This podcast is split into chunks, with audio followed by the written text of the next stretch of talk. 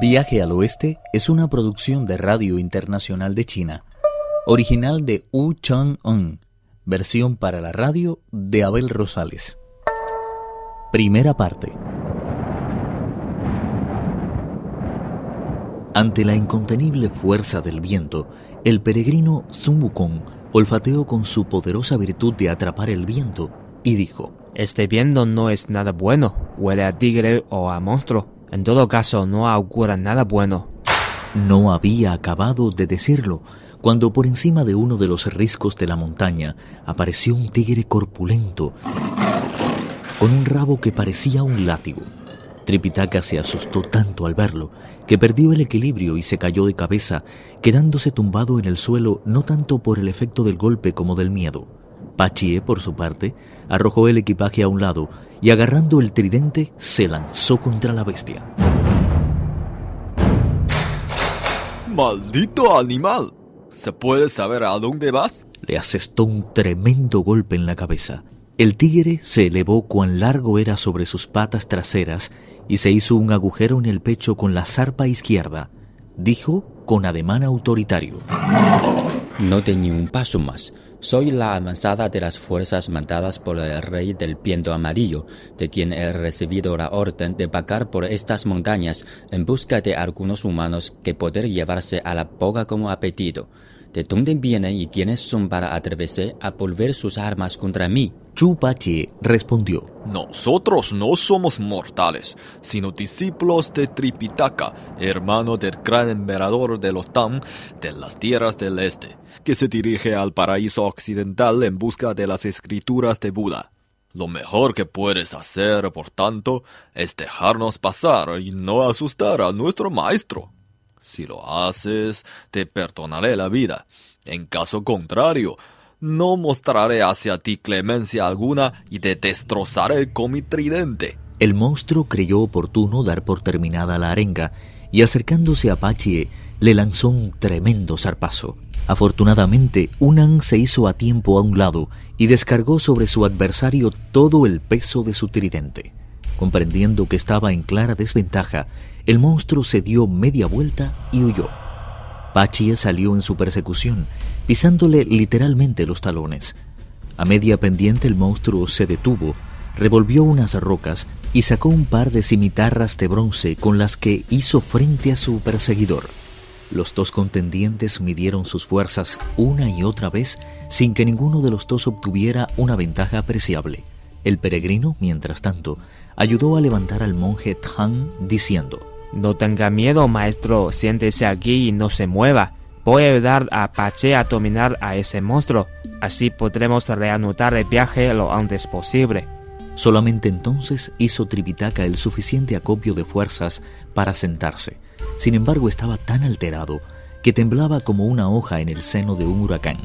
Comprendiendo el mal ejemplo que estaba dando, empezó a recitar el Sutra del Corazón. El peregrino se había llegado mientras tanto hasta donde estaba Pachie guerreando con el monstruo. Consciente del peligro que corría, el monstruo arrojó la piel de tigre sobre una roca y se convirtió en un viento huracanado que en su recorrido se encontró con Tripitaka y le agarró por los hombros y le arrastró monte arriba.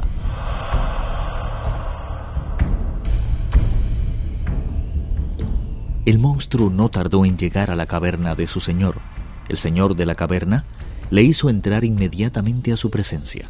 El tigre, cuando se hubo hallado ante su señor, se arrodilló con respeto y le dijo, Me complace comunicarle la captura del monje Tripitaka, maestro de la ley y hermano del gran emperador de los Tang de las tierras del este, que iba al occidente en busca de las escrituras de Buda. Me cabe el honor de regalárselo para que lo devore cuando le vengan ganas. Tengo entendido que uno de sus discípulos, un tal Sun Wukong, le acompaña en este viaje y que sus conocimientos de magia y la inteligencia no tienen parangón. ¿Cómo te las has arreglado para atraparle y traerle hasta aquí? Me temo que no está muy bien informado, porque no es uno, sino dos los discípulos que le acompañan. Ambos trataron de atraparme, pero logré burlarles Lo hice tan bien que no solo conseguí dejarles atrás, sino que también capturé a su maestro. Espero que le guste, pues no dudo que le devorará enseguida. Mira, voy a ser sincero contigo. No tengo ningún problema en comérmelo ahora mismo. Pero me temo que si lo hago, sus discípulos no tardarán en presentarse aquí a exigirnos cuentas. Creo que lo mejor será que le atemos a uno de los postes del patio de atrás y le dejemos allí tres o cuatro días. Si esos dos no aparecen por aquí, nos habremos ahorrado una batalla y éste estará preparado para que le hinquemos tranquilamente el diente. Su sabiduría y previsión son ciertamente dignas de encomio. A nadie podía habérsele ocurrido una decisión tan justa. Tripitaka se sintió hondamente abatido, pero sacando fuerzas de la flaqueza, llamó mentalmente a sus discípulos Ukon y Unan, diciendo, Desconozco en qué montaña se encuentran ahora cazando monstruos, o en qué región dominando bestias. Quiero que sepan que he sido capturado por el monstruo, de quien he recibido un trato francamente vejatorio. ¿Cuándo volveremos a vernos de nuevo? Qué amarga desgracia se ha abatido sobre nosotros. Acudan en mi auxilio lo más rápido que puedan. De lo contrario, perderé la vida y todos mis esfuerzos habrán resultado vanos. El peregrino y Pachie, mientras tanto, al ver caer al monstruo montaña abajo, pensaron que le habían atrapado y se dispusieron a atarle. El peregrino se percató del engaño de inmediato. ¿Cómo hemos podido ser tan tontos? Se ha burlado de nosotros usando el truco más sencillo del mundo. ¿De qué truco hablas? El de la cigarra que muda de caparazón. Ha abandonado la pies sobre una roca, pero él ha logrado escapar. Regresamos inmediatamente al lado de nuestro maestro. Espera que no le haya sucedido nada. Volvieron a toda prisa sobre sus pasos, pero no encontraron a su maestro. ¿Qué podemos hacer? Se ha llevado a nuestro maestro, pero por fuerza tiene que encontrarse en algún lugar de esta montaña. Partamos inmediatamente en su busca. Sin pérdida de tiempo, se adentraron en la cordillera, escalando picos y dejando atrás impresionantes riscos. Después de andar durante mucho tiempo, vieron aparecer una caverna colgada del murallón de un precipicio. Era como una fortaleza inexpugnable, a la que se accedía por un tortuoso camino abierto en la roca. Zumbucón dijo a Trupache, Deja el equipaje en ese briegue de la montaña, así se encontrará protegido de los vientos. Si quieres, puedes llevar a pastar al caballo. Yo solo me palco para derrotar a ese monstruo.